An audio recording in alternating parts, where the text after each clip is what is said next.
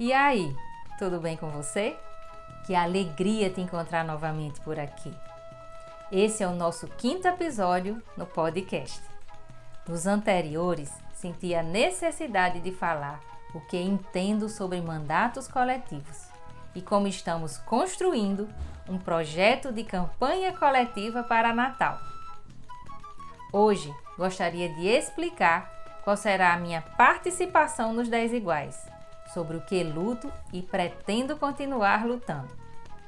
Acredito que a democracia só será efetiva quando houver representatividade das lutas sociais em todas as esferas de poder.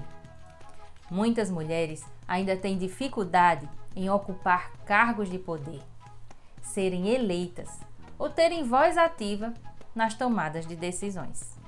Isso acontece devido à exclusão histórica das mulheres na política. O coletivo das iguais está sendo construído buscando essa representatividade e a equidade entre mulheres e homens. Meu principal objetivo em ajudar a construir o projeto de campanha coletiva dos 10 iguais é dar visibilidade às inúmeras demandas que nós mulheres vivenciamos desde que nascemos. Não temos vagas em creches, a nossa evasão escolar é enorme e muito disso se dá porque não temos uma boa orientação de saúde.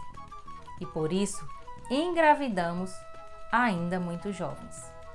Fato que nos força a desistir dos estudos. E por isso também ficamos menos qualificadas e desempregadas. E muitas vezes pela falta dessa independência financeira nos sujeitamos a viver relacionamentos violentos ou abusivos. Essa é, em resumo, a realidade de muitas mulheres em pleno século XXI. Daí a necessidade de termos voz.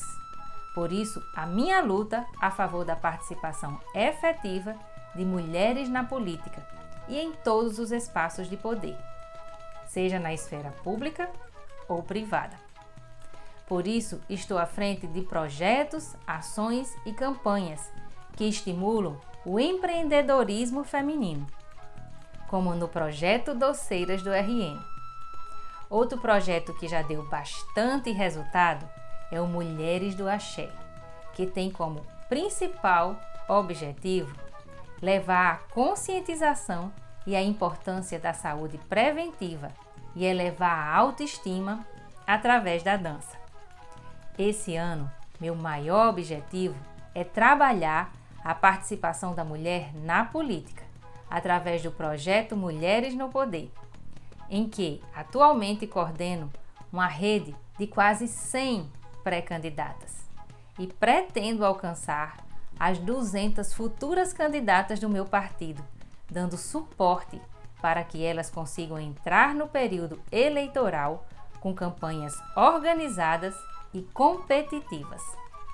Campanhas como Quebrando o Silêncio no mês de agosto e o Lenço Solidário em outubro nos fortalecem e nos fazem entender a importância da sororidade.